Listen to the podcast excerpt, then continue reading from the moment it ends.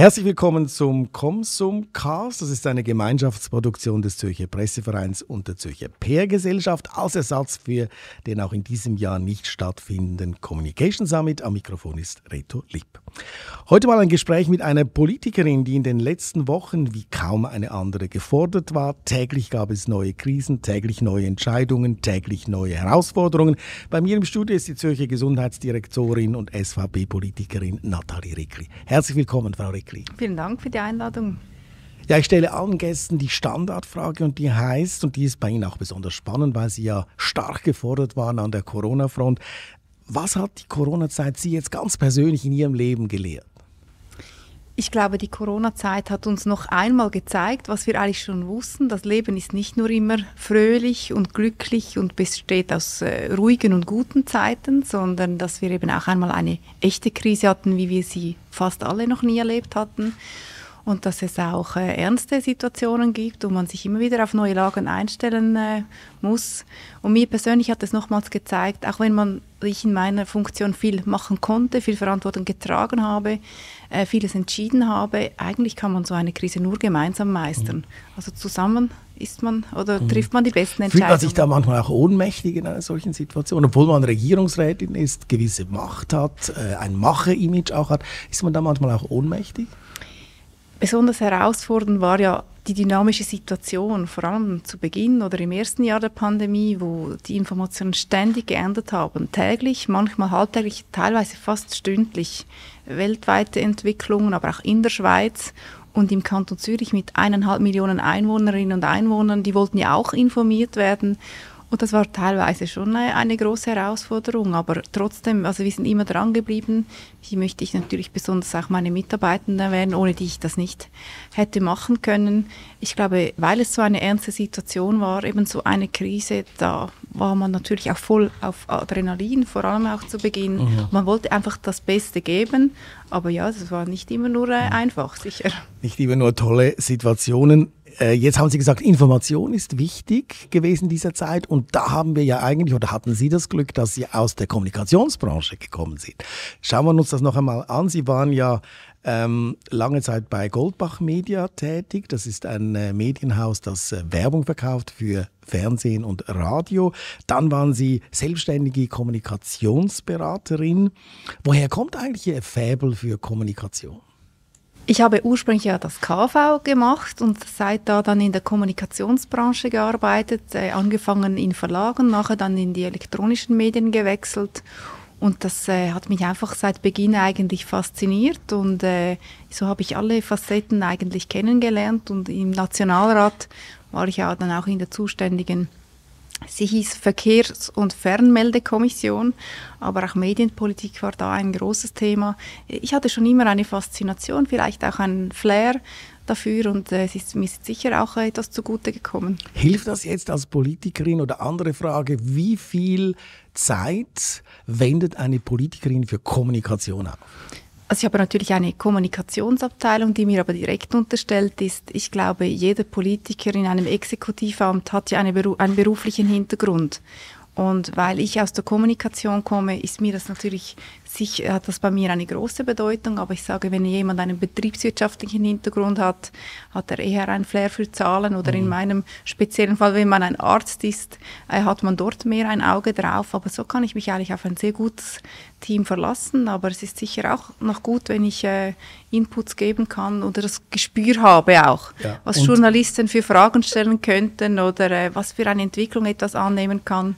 Und haben Sie jetzt das alles über die Kommunikationsstelle dann die interne gemacht oder gab es auch Zeiten, wo Sie externe Kommunikation quasi wieder zugekauft haben, eine Art Krisenkommunikation zum Beispiel, also wo Sie Know-how noch von außen mit hineingenommen haben in Ihre Gesundheitsdirektion? Ja, auf jeden Fall haben wir auch externe Unterstützung reingeholt, nicht nur in der Kommunikation, auch sonst, weil da wären äh, meine Mitarbeitenden, hätten das nicht alleine bewerkstelligen können. Anfangs war es ja sagen wir relativ kurz, eine Gesundheitskrise und sehr schnell äh, hat das ja eigentlich dann alle Lebensbereiche betroffen, Schulen, Wirtschaft, ähm, eben Bildung, Verkehr. Und so haben wir auch im äh, Kanton Zürich mit dem Regierungsrat einen Sonderstab eingesetzt unter der Leitung des Polizeikommandanten, dass alle relevanten Themen und Direktionen auch abgedeckt waren. Da hat dann auch der Mediensprecher des Regierungsrates eine Rolle. Und wir haben natürlich auch eine externe Unterstützung benötigt, klar.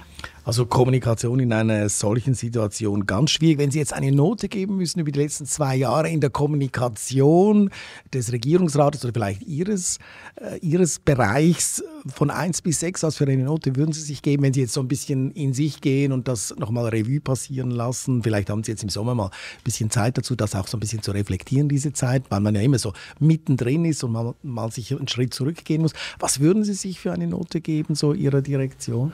Ich überlege mir das über den Sommer und sage es Ihnen dann nachher. Typisch ja. schweizerisch würde ich jetzt wahrscheinlich sagen eine 4 bis 5, ja. oder? Dann ist man so, so liegt noch drin, aber auch, auch äh, genug bescheiden, sich nicht eine zu gute Note mhm. zu geben. Ich glaube, wir haben einfach zu jeder Zeit immer das Beste gegeben und man hat ja versucht, eben diese eineinhalb Millionen Bürgerinnen und Bürger mitzunehmen, aber auch die vielen Stakeholder. Ich meine, unsere vielen Spitäler, alle Arztpraxen, die Apotheken, die Heime und, und alle Bürger hatten aus ihrer Perspektive einen Anspruch, wann und wie sie informiert werden wollten. Ich glaube, man kann es nicht allen recht machen. Aber wir haben es immer versucht, auch wenn ich selber auftrete, dann kann man davon ausgehen, ist die Situation relativ ernst. Es hat eine große Bedeutung und sonst habe ich auch ein Interesse, dass ich eine gute Organisation habe, die auf fachlicher Ebene gut kommunizieren kann. Und ich glaube, dass, man sich, dass wir uns sehr viel gelernt haben. Aber wir haben immer versucht, zum richtigen Zeitpunkt die Leute mitzunehmen auf diesem Weg. Und es gab natürlich absolute Chaosphasen. Jetzt rückblickend ähm, kann man oder weiß man immer, was man noch hätte oder was man anders gemacht hätte. Das Feedback generell aktuell der Bürgerinnen und Bürger ist recht positiv. Sie sind auch dankbar, fühlten sich gut informiert, aber in dieser absoluten Krisenzeit mhm das war eben, das war eine absolute Chaosphase, wo man es kaum jemandem recht machen konnte. Und wir können auch gerne noch über die Rolle der Medien etwas sprechen. Gerne, aber vielleicht doch noch eine die Rolle. Sie haben gesagt, eben Chaos und so. Vorbereiten kann man sich auf eine solche Krise wahrscheinlich schwer, aber gibt es jetzt daraus gewisse organisatorische Konsequenzen? Also man sich sagt, wir müssen uns anders ausstellen, jetzt vielleicht auch im Hinblick auf den nächsten Winter. Wir wissen ja nicht, was jetzt noch kommt. Es könnte durchaus wieder eine solche ähm, Welle auf uns zukommen. Organisieren Sie sich jetzt anders? Gibt es da irgendwelche Konsequenzen oder sagen Sie, wir sind jetzt gut aufgestellt, auch für diesen Winter?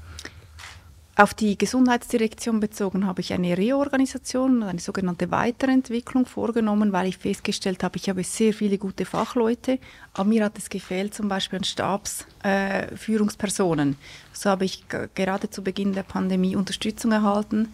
Mein äh, Regierungsratskollege Mario Fehr hat mir äh, äh, einen Stab mitgegeben der Kantonspolizei, die bei uns eigentlich die ganze Lagebeurteilung, Lageanalyse und eben die Stabsleitung wahrgenommen haben. Und die Fachleute haben ihren Teil dazu beigetragen. Und so konnte ich sehr viel davon profitieren und habe jetzt einen eigenen Pandemiestab errichten können, musste natürlich auch neues Personal einstellen und dafür auch Budget abholen im Kantonsrat. So bin ich eigentlich recht gut gerüstet, aber die gewisse, die, die, eine gewisse Unsicherheit bleibt. Wir sind in einem engen Austausch auch mit dem Bund. Aber es ist klar, im Herbst wird wieder eine Impfung kommen, aber es ist nicht ganz klar, wann kommt der Impfstoff.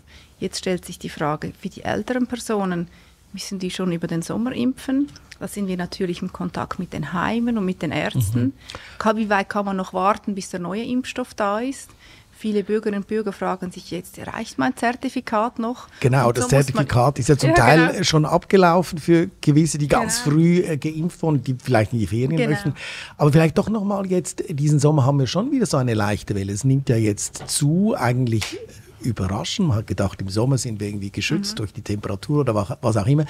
Weshalb haben wir so einen starken Anstieg jetzt wieder? Was sagen Ihre Fachleute? Also wir haben jetzt äh, über 1000 Fälle wieder allein in Zürich pro Tag, aber ziemlich leichte Verläufe. Wir haben nur ganz eine leichte Zunahme bei den Hospitalisationen, ebenso bei den Todesfällen. Es ist noch nicht möglich, auch das zum jetzigen Zeitpunkt, eine klare und verlässliche Aussage über die nächsten Wochen und Monate zu machen. Umso wichtiger ist eben, dass wir uns vorbereiten für die Eventualitäten. Unsere Impfzentren sind zum Beispiel auch on hold. Mhm. Die können wir hochfahren, wenn es soweit ist. Aber auch hier ist es wieder wichtig, eine gute Zusammenarbeit, eine Kommunikation mit dem Bund, wir wiederum gegenüber den Stakeholdern und gegenüber den Bürgern. Und im Moment, glaube ich, sind wir recht gut aufgestellt. Wir sehen Zahlen aus äh, Südafrika und Portugal, die hatten diese Sommerwelle etwas früher und das ebnet jetzt dort schon ab. Aber ob das mhm. im Herbst dann nicht noch eine Variante gibt, die schwere Verläufe verursacht, das wissen wir einfach nicht. Ich weiß noch, zu Beginn der Pandemie hat eine meiner Ärztinnen immer gesagt, wir wissen es nicht und das begleitet uns ein Stück weit, mhm. aber ich glaube, die ganze Gesellschaft hat diesen Weg auch mitgemacht. Man lebt jetzt mit einer gewissen Unsicherheit und weiß aber auch, dass man sich auf die Behörden verlassen kann, wenn es etwas zu informieren gibt äh, erhalten Sie die Informationen. Sie haben gesagt, impfen, man weiß noch nicht, brauchen wir jetzt noch mal so einen Booster? Das weiß man jetzt noch nicht. Und weil es kommen ja dann wieder sehr viele Leute, die, die da geimpft werden müssen. Also das wird ja dann wieder eine äh, sehr große Aktion werden, die ja vorbereitet werden muss. Man muss vor allem Mitarbeiter auch haben in diesen genau. Impfzentren. Das wird auch noch ein Problem sein, weil ja überall ist im Moment äh, eine genau. Notlage. Ähm, wird das funktionieren und braucht es an solchen Booster nach heutigen Standpunkten herausgesehen? Für gewisse Zielgruppen, ich denke ältere und auch vor allem kranke Personen, ist dieser, diese Impfung dann sicher sinnvoll. Aber auch hier, da können wir nicht einfach drauf losimpfen im Kanton Zürich, sondern Swissmedic muss zuerst die Impfstoffe zulassen. Dann wird die EKIF, die Eidgenössische Impfkommission, eine Impfempfehlung abgeben und wir werden es umsetzen. Aber wir sind eben bereit mit den Impfzentren, wir haben die entsprechenden Verträge, auch die Mitarbeitenden sind parat, sodass man in zwei Wochen das wieder hochfahren kann. Aber ich glaube nicht zum heutigen Zeitpunkt, dass sich noch einmal die ganze breite Bevölkerung mhm. impfen lassen muss. Aber eben, wir haben gelernt, äh, man muss einfach parat Man sein auf nie, äh, dynamische nie, Entwicklung. Sagen Sie noch etwas zum Impfen. Sie sind ja mal bei einem Impfbus, haben Sie, glaube ich, vorgestellt. Da sind Sie sogar mit Apfelschorle übergossen worden, weil ein Impfgegner da präsent war. Weshalb spaltet Impfen die Gesellschaft so stark? Also wir haben eine Krankheit, wir haben etwas dagegen, was wir dagegen tun können und trotzdem gibt es Leute, die sogar eine Regierungsrätin attackieren. Was sagt das über den Zustand unserer, unseres Landes aus? Es gab sicher Einzelne, die mit dieser Situation nicht klargekommen sind, die sich daneben benommen hatten, aber der große Teil äh, der Bevölkerung hat sich ja impfen lassen. Wir haben eine sehr hohe Impfquote im Kanton Zürich und ich glaube, auch mit diesem Teil der Gesellschaft muss man umgehen können. Ich nehme auch wahr, dass es sich beruhigt hat. Mhm. Vor allem auch neben, nach der zweiten Covid-Abstimmung. Das war sehr breit akzeptiert äh, in unserer Demokratie, dass das Volk klar Ja gesagt hat, sogar zweimal zur Covid-Abstimmung. Politik äh, des Bundesrates, in diesem Sinne auch der Kantone. Und Sie haben immer sehr deutlich kommuniziert. Sie haben auch mal äh, gesagt, also ähm, jemand, der sich nicht impfen lässt, der soll dann auch sagen, ich lasse mich im Spital nicht behandeln, ich besetze nicht die Spitalplätze. Und das hat doch erstaunt, weil Sie eigentlich in einer Partei sind, die immer so ein bisschen geflirtet hat mit den Impfgegnern und auch eine Partei ist, die am meisten Impfgegner, glaube ich, in den eigenen Reihen hat. Hat es da auch eine Auseinandersetzung zwischen Ihnen und der Partei gegeben?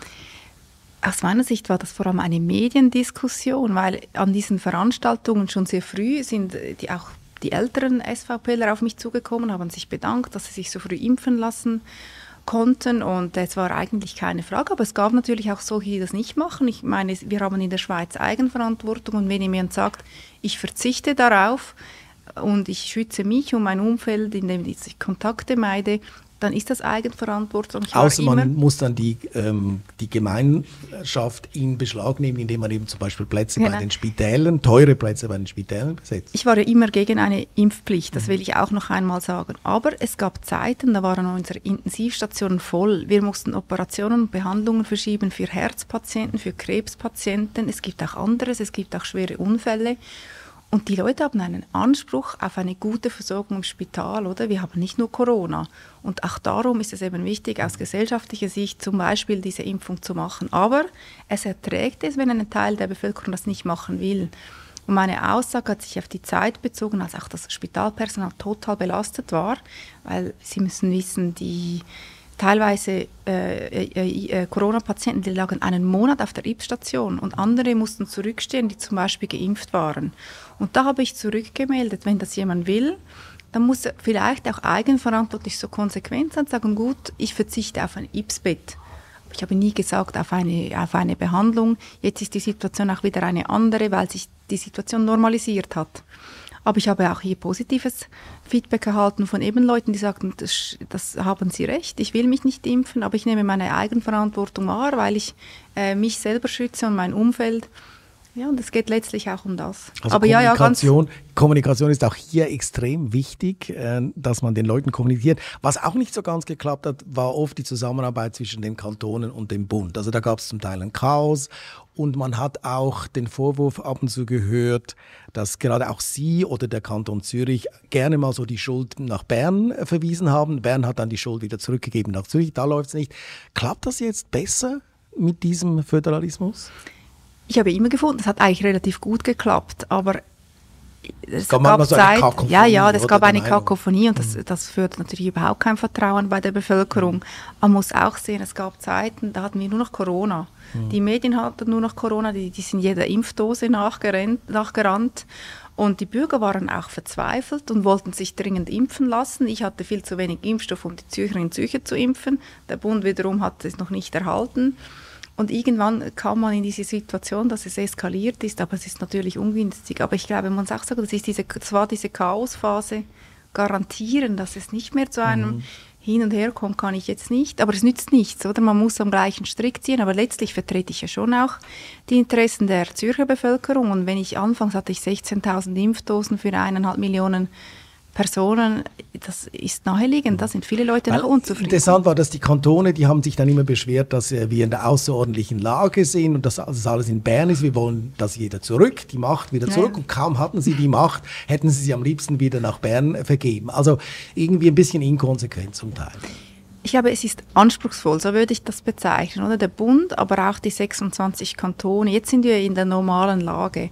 Das heißt, wenn die Situation äh, wieder eine große Herausforderung wird und allenfalls, was wir alle nicht hoffen, Maßnahmen nötig sind, dann sind jetzt 26 Kantone mal fünf bis sieben Regierungsräte in der Verantwortung, Maßnahmen zu treffen. Und ich finde, der Bund ist ein Stück weit in der Verantwortung, wenn es um sinnvolle nationale Maßnahmen mhm. geht. Ich denke, wenn wir wieder eine Maskenpflicht im ÖV einführen müssten, müssten jetzt 26 Kantonsregierungen für den ÖV auf ihrem Gebiet eine Maskenpflicht beschließen. Das wird nicht funktionieren. Die GDK, also die Gesundheitsdirektorenkonferenz, kann das nicht anordnen. Und so hoffen wir schon, dass wir dann im Dialog auch mit dem Bund eine vernünftige Lösung hinkriegen. Aber ja, es ist, es ist Aber unbestritten. in einem so kleinen Land, wo man ja ständig, wenn man mit dem Bahn ein bisschen wegfährt, ist man schon im nächsten Kanton, kann es doch nicht sein, dass 26 Kantone etwas anderes machen. Das muss doch einfach national geregelt sein ich finde eben bestimmte Sachen wie eine Maskenpflicht im ÖV oder eben, es gab Zeiten, da wusste man nicht äh, im Kanton X Maskenpflicht in Läden, andere hatten irgendwie die Restaurants um 10 Uhr zu und andere um 7 Uhr zu. Das verstehen letztlich die Bürgerinnen und Bürger nicht. Aber das sind wir Kantone jetzt zusammen mit dem Bund gefordert. Ähm, ehrlich gesagt hoffen wir alle, dass es nicht mehr nötig sein wird. Und trotzdem glaube ich, falls die Situation schlimmer wird, wissen wir jetzt auch, was nützt. Und ich glaube auch, dass die Bürgerinnen und Bürger bereit sind, zum Beispiel nötigenfalls wieder eine Maske zu tragen. Man muss auch sehen, wir waren eigentlich das erste Land, das wieder geöffnet hat. Wir haben jetzt seit Monaten eigentlich totale Freiheit. Es gibt Länder um uns herum, wo es noch Maskenpflicht gibt, im ÖV oder an Veranstaltungen.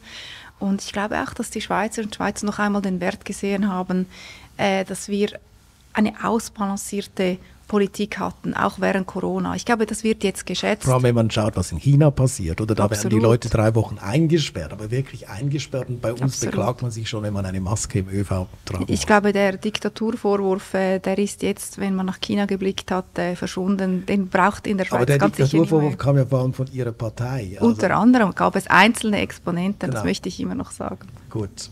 Das war also nicht Ihre Meinung von daher gesehen. Nein, nicht wirklich. Aber es war jetzt auch keine ernste Frage, oder? Nein. Ähm, kommen wir noch zu einem ernsten Thema. Das Gesundheitswesen hat das Erstens, Sie haben gesagt, wir haben ein sehr gutes Gesundheitswesen und hat eigentlich die Krise recht gut bewältigt. Aber wir haben auch gesehen, dass oft das Gesundheitswesen der Engpass ist, oder?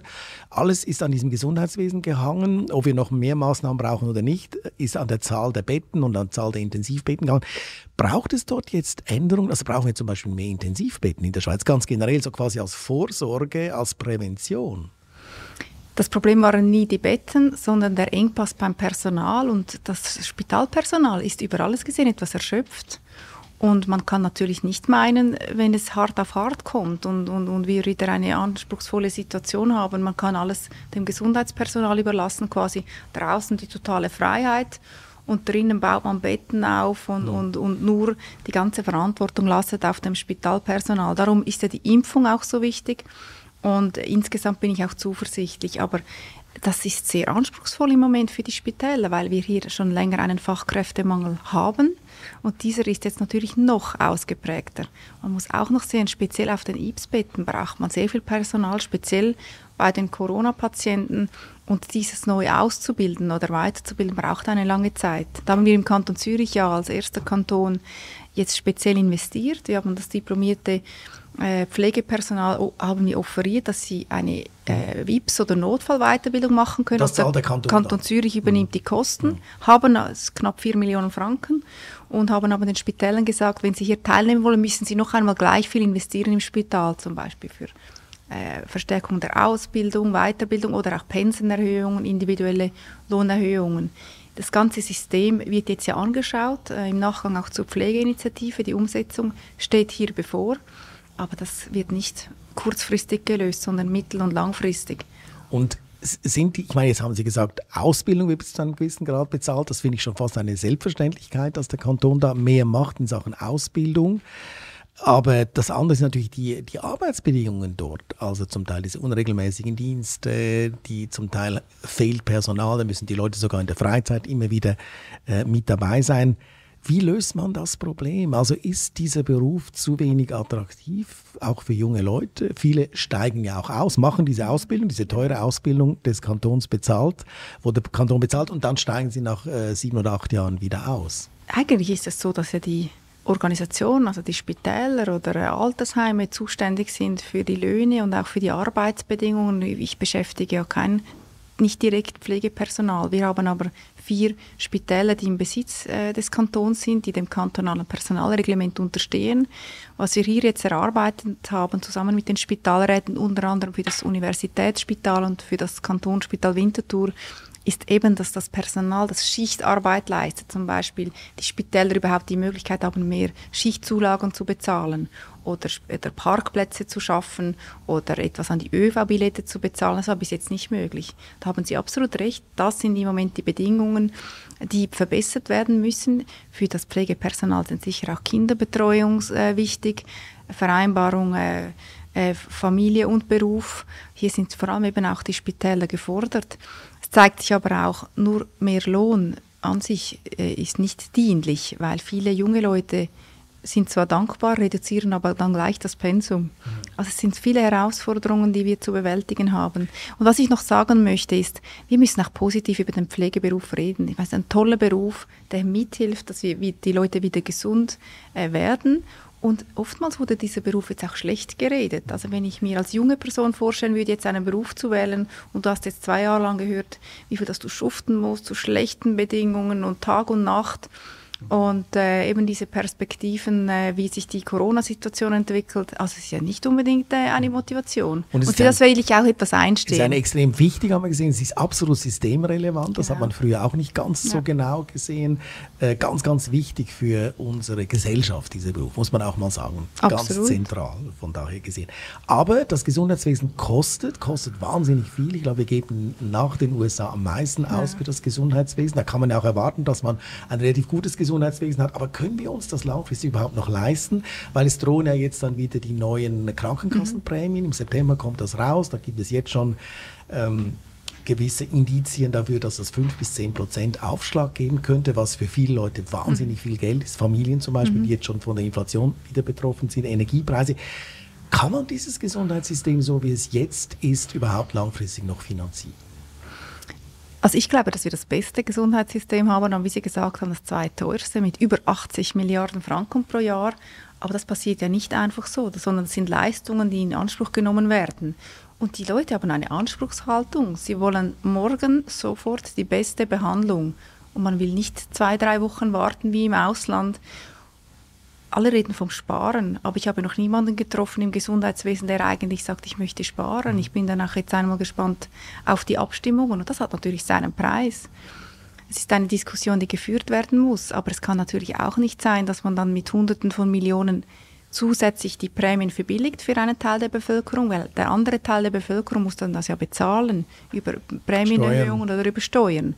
Es ist äh, eine schwierige Ausgangslage. Ich glaube, man muss schon die Grundsatzdiskussion führen, wie weit ist man auch bereit, äh, einen Schritt zurück zu machen? Muss alles über die obligatorische Krankenversicherung bezahlt werden? Ist man bereit, auch Einschränkungen hinzunehmen? Das glaube ich ehrlich gesagt nicht. Aber wir tragen unseren Teil dazu bei. Unsere Spitäler ähm, werden immer effizienter. Wir haben eine neue Spitalplanung, die wir dann Ende August auch präsentieren. Ähm, man kann Verlagerungen vornehmen von stationär zu ambulant, aber eine große Diskussion sind sicher auch die Tarife. Die, die Ärzte, aber auch die Spitäler, die müssen wie kostendeckend arbeiten können. Also ich würde mal sagen, es ist ein stetiger Prozess. Mhm. Weil Sie haben ja Spitalplanung jetzt genannt und äh, es ist immer ganz heikel für Gesundheitsdirektoren, Spitäler auch dann zu streichen auf dieser Liste, beziehungsweise dann einfach Spitäler zu schließen. Kann man heute eigentlich nach Corona noch ein Spital schließen, ohne dass die Leute ähm, auf die Straße gehen quasi? Weil Sie sagen, wir müssen alle Betten, möglichst viel Betten und möglichst nach, müssen, nahe müssen wir diese Betten haben. Der Kanton Zürich ist ja kompakt und trotzdem haben wir 1,5 Millionen Leute und wir haben sehr eine super Gesundheitsversorgung mit vielen Spitälern. Was wir jetzt machen, ist auch zu schauen, spezialisierte Leistungen sollten wir konzentrieren, weil wenn ein Arzt mit seinem Team eine Operation nur selten macht, ist die Qualität nicht so gut. Und wenn er diese genügend machen kann, dann profitiert der Patient. Und darum braucht es vielleicht das eine oder andere regionale Angebot nicht mehr. Aber klar ist auch, dass äh, die breite Medizin, die Alltagsmedizin, die soll in den Regionen sein. Wir haben insgesamt sehr gute Vorschläge erhalten auf unsere Spitalplanung.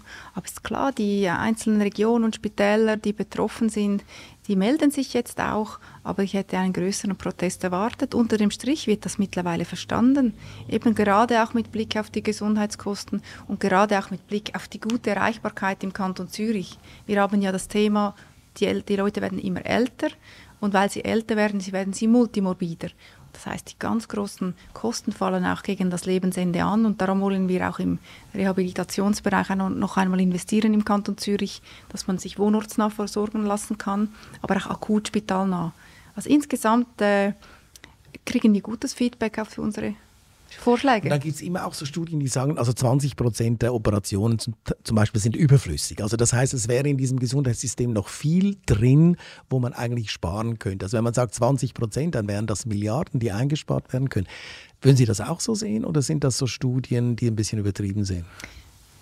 In punktuellen Bereichen, in der Orthopädie zum Beispiel, stimmt das vielleicht, aber generell kann man das nicht so sagen. Meine Fachleute schauen sich ja die einzelnen Bereiche an, wir machen auch Vorgaben, wir kontrollieren das auch. Es gibt aber auch äh, entsprechende Fachgesellschaften. Jetzt haben wir ein neues Gesetz im Kantonsrat verabschiedet, das Spitalplanungs- und äh, Finanzierungsgesetz. Jetzt kommt eben die neue Spitalliste. Ambulant vor stationär wird natürlich helfen, weil es ist teurer im Spital auch zu übernachten mit dem ganzen drumherum und die, die Medizin entwickelt sich. Da kann man auch äh, minimalinvasiv mhm. operieren etc. Das ist, äh, dieser Fortschritt ist dienlich. Aber natürlich müssen wir alle einen Beitrag leisten, nicht zu viel zu operieren. Aber eben, das ist ein ganzes System und ich trage meinen Teil dazu bei. Also ein schwieriges, kompliziertes System, aber eines, das uns alle etwas angeht, das extrem spannend ist. Noch eine Frage. Sie haben vorhin gesagt, die Medien, was haben die Medien für eine Rolle gespielt? Sie würden sich gerne noch über die Medien äußern. Was haben denn die Medien für eine Rolle gespielt in Corona? Weil die waren ja auch wichtig in Bezug auf Informationen aufbereiten. Die Leute waren verunsichert. Sie brauchen Medien. Vieles ist aber auch über die sozialen Medien gelaufen und dort sind dann oft Dinge auch, ähm, hat man äh, publiziert, die äh, zum Teil nicht gestummen haben oder die einfach frei erfunden waren. Wie sehen Sie die Medien und ihre Aufgabe in dieser Zeit? Die Medien haben eine sehr wichtige Aufgabe. Ich finde sogar eine unerlässliche Aufgabe. Und es ist wichtig, dass man auch den Behörden und den Politikern gegenüber kritisch ist und das begleitet.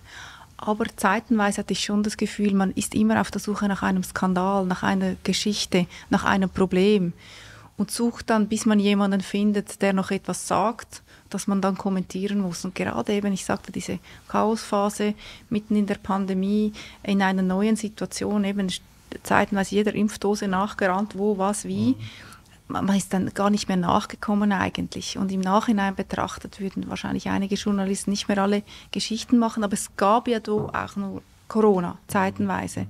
Und manchmal, also ich glaube, man kann das nicht verallgemeinern, aber es hatten nicht alle Journalisten, glaube ich, das Interesse, hier den Beitrag zu leisten, die Krise gut zu bewältigen, sondern einfach eben die, die Krisen hochzuschreiben auch oder Probleme oder auch ähm, also sagen wir es so, in dieser Krise gab es ja viele Experten. Wir alle wurden ja zu Experten. Genau. Jeder hatte eine Genau. Meinung. Genau. Und es war auch die Stunde, du, diese 50 Minutes äh, auf äh, ganz Fame. neue Stars. Ja, neue Stars. Stars. Und, und man findet immer jemanden, der noch etwas sagt Mhm. oder jemanden kritisiert, auch den Kanton oder die Gesundheitsdirektion. Dann sah man sich wieder genötigt, etwas zu verteidigen. Und eigentlich geht es ja darum, das Beste zu machen. Die Mhm. Haben Sie jetzt das Gefühl, Sie, Sie seien zu stark kritisiert worden? Weil es gab natürlich auch die umgekehrte Meinung. Ich höre immer wieder, zum Beispiel die SRG sei viel zu wenig kritisch. Sie habe immer sehr regierungsfreundlich berichtet. Wir sind ja quasi der Anführungsschluss eigentlich staatliche Sender und waren immer so freundlich äh, mit, den, mit der Regierung, mit der Börse, aber auch mit dem Gesundheitsdirektor. Und da, da höre ich genau das Gegenteil, dass wir viel zu wenig kritisch waren.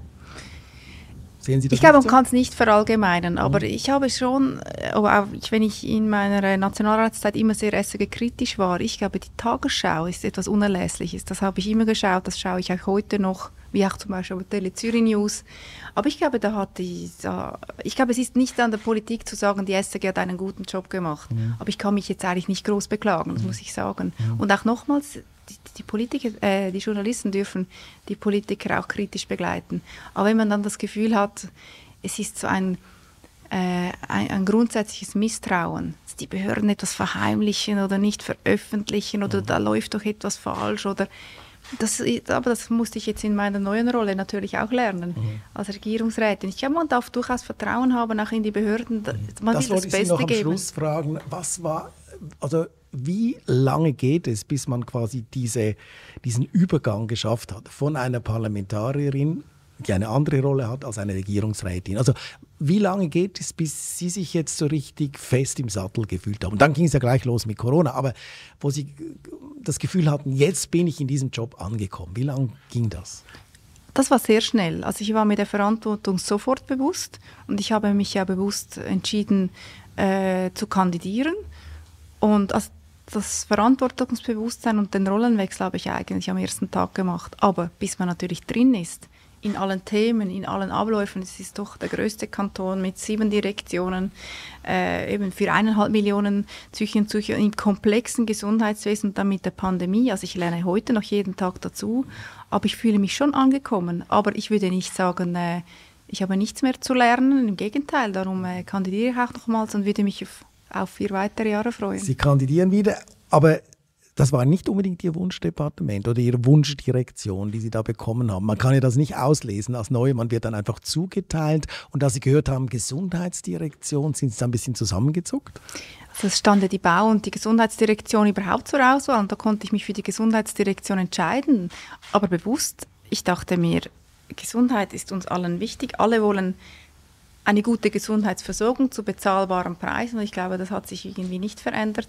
Aber ich hätte jetzt nicht gedacht, dass äh, nach, glaube ich, acht Monaten im Amt gerade eine Pandemie kommt. Andererseits bin ich sehr froh, durfte ich das selber miterleben, als wenn ich irgendwann später dazugekommen wäre. Also ich habe sehr, sehr viel gelernt. Also viel gelernt. Das heißt aber auch, dass Sie in diesem Amt bleiben werden, wenn Sie wieder gewählt werden.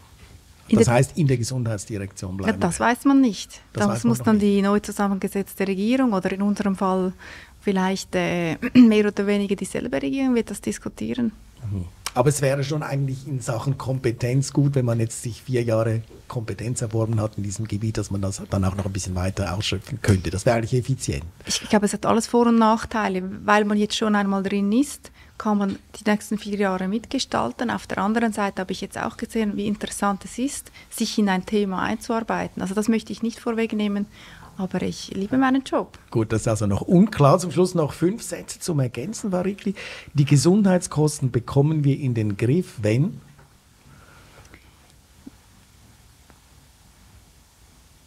dass ich einmal überlegen muss und nicht spontan antworten kann, die kommen wir in den Griff, wenn wir uns alle bewusst werden, äh, vor dem nächsten Arztbesuch, ist der wirklich nötig oder nicht. für meine Gesundheit mache ich, Yoga und Pilates, wenn ich Zeit dazu habe. also nicht jeden Tag, aber einmal in der Woche. Zwei, dreimal. Nein, nein, schon zwei, dreimal in der Woche. Ich bin auf den sozialen Medien sehr präsent, weil Bin ich nicht mehr so präsent. Da hatte ich äh, eigentlich in der Corona-Zeit, so letzten Sommer, habe ich mich äh, wirklich zum großen Teil verabschiedet und logge mich nur noch sehr punktuell ein. Ich poste auch nicht mehr viel. Mhm. Und aber es gibt auf mir, Twitter ist Ihre Gesundheitsdirektion und auch Sie sind da doch Ich bin stark. da drauf, aber ich poste selten etwas ähm, und ich schaue auch nicht mehr so viel an. Und ehrlich gesagt, es gibt einem recht viel Freiheit zurück. Sind auch ein bisschen Zeitfresser, oder? Diese, ja, absolut. Diese sozialen Medien. Das Verhältnis zu meiner Partei SVP ist? Gut. Diesen Sommer mache ich Ferien in? Den Bergen. Sehr schön. Vielen Dank, Nathalie Rickli, dass Sie hier waren beim Comsumcast. Danke. Herzliches Dankeschön. Das ist eine Gemeinschaftsproduktion von ZBV und ZPRG. Zu finden ist dieser Podcast überall, wo es Podcasts gibt, also beispielsweise auf Spotify oder Apple oder auch als Videopostcard bei YouTube oder natürlich auch auf unserer Homepage www.communicationsummit.ch. Den nächsten Konsumcast gibt es dann wieder Anfang September. Ich wünsche Ihnen allen einen schönen Sommer. Bis dann.